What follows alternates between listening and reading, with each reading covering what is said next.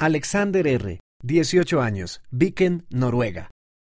Mi pasatiempo favorito es navegar, tanto en competencias como por diversión.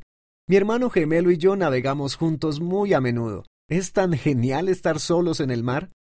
Algunas veces el Señor me ayuda cuando estoy navegando.